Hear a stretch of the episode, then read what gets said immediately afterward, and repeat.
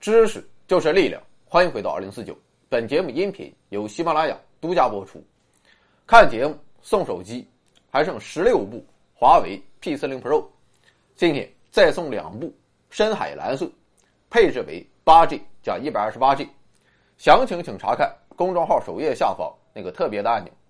感谢老板赏口饭吃。昨天说到，作为美国的代理人，日本发动侵华战争，但是。就在日本大举进攻之时，美国突然切断了对日本的资源支持与政治支持，迫使日本对美宣战。最终，美国成功实现了对日本的抄底与并购。日本辛辛苦苦在中国与东南亚获取的利益，也全部被美国收入囊中。那么至此，美国对日本的收割，它就到此为止了吗？答案是。这才拿到哪？因为美国不仅要在政治上把日本养肥了再吃，在经济领域同样如此。二战之后，全球进入了一个和平时期，经济发展成为了很多国家的主要任务，日本它也不例外。而且日本表现非常不错，在工业体系被严重损毁的情况下，日本经济于六七十年代开始了迅速复苏。这其中的原因，除了日本人自身努力之外，更重要的还是有赖于美国对日本在资金、技术与贸易政策上的大力扶持。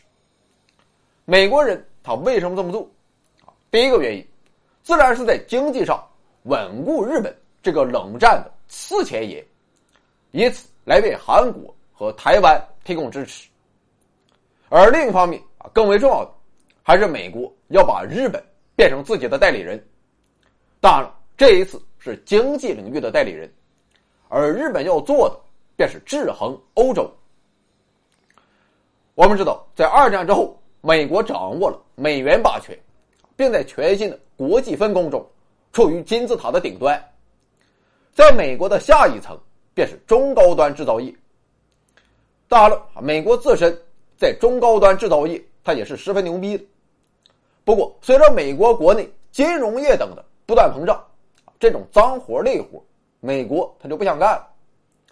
在制造业中，除了军工产业与高科技产业之外，其他制造业完全可以交给别国来打理，然后美国印制美元直接买就行。问题是交给谁呢？具备着强大工业基础的法国与德国自然是最理想的选择。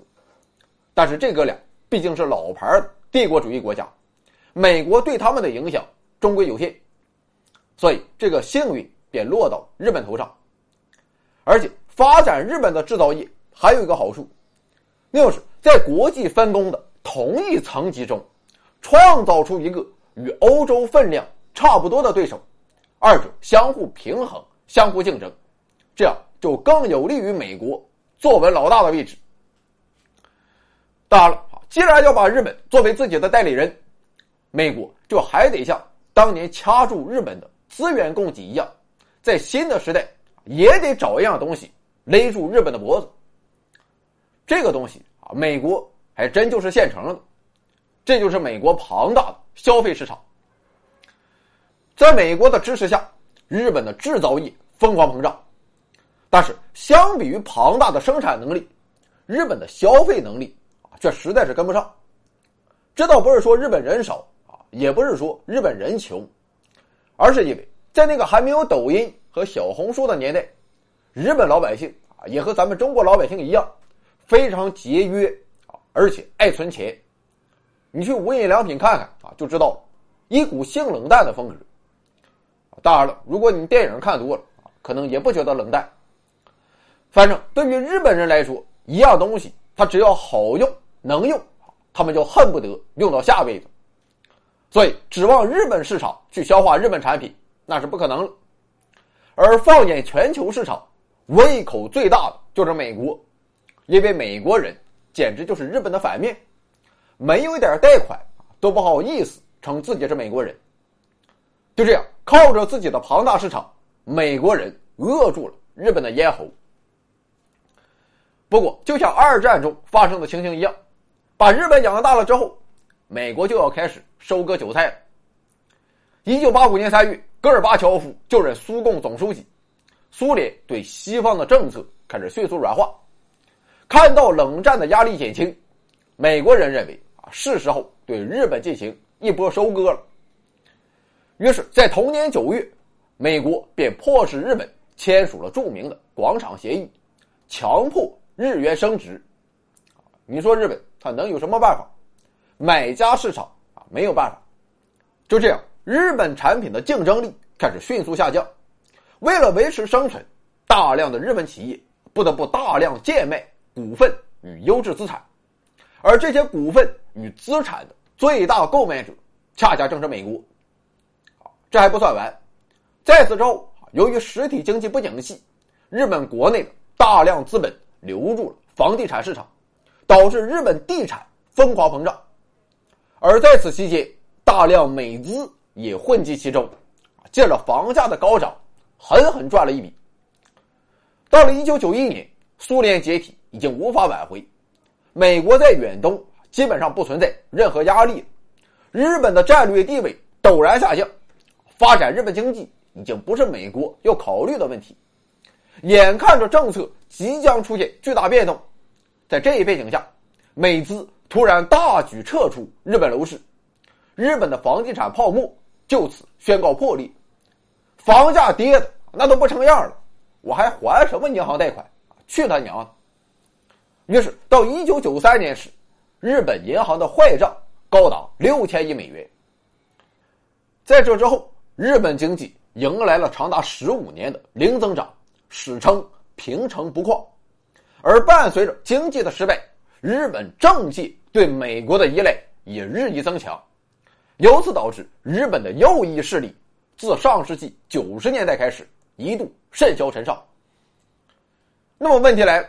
日本人他也聪明的很呢，难道就没有人看透这一点吗？当然是有的，而其中的代表人物便是我们熟知的田中角荣。上世纪七十年代，由于布雷顿森林体系的崩溃，加之越战的拖累，美国的国力出现了一定的衰退，其对盟国的控制力也开始急剧减弱。趁此良机，一九七二年九月，刚刚上台没多久的田中角荣。便访问中国，并实现了中日两国邦交正常化。此后，中日之间的贸易开始繁荣起来。而日本这么做的原因，正是为自己在经济上寻找一个新的市场，以减弱日本对美国的依赖。但是，毫无疑问，这种行为是美国所不能容忍的。于是，在一九七六年，美国亲自抖出了洛克希德马丁公司为销售飞机。而向全日空行贿一案，借此美国大促田中一派在日本政界的势力。另外，其实早在田中角荣还没有上台的1971年，美国就已经发觉了日本靠向中国的苗头。于是，为了在中日之间创造矛盾，美国突然宣布，把一块法理上归属于中国，但是由美国实际控制的小岛及其周边海域。交给日本，这个小岛便是钓鱼岛。所以归根结底，貌似我们还是可以总结为四个字：都赖美国。这里有盛世美颜，这里有天籁之音，这里有知识水平，这里更有超级大奖。欢迎疯狂关注，回到二零四九或 Back to 二零四九，我在这里等你哦。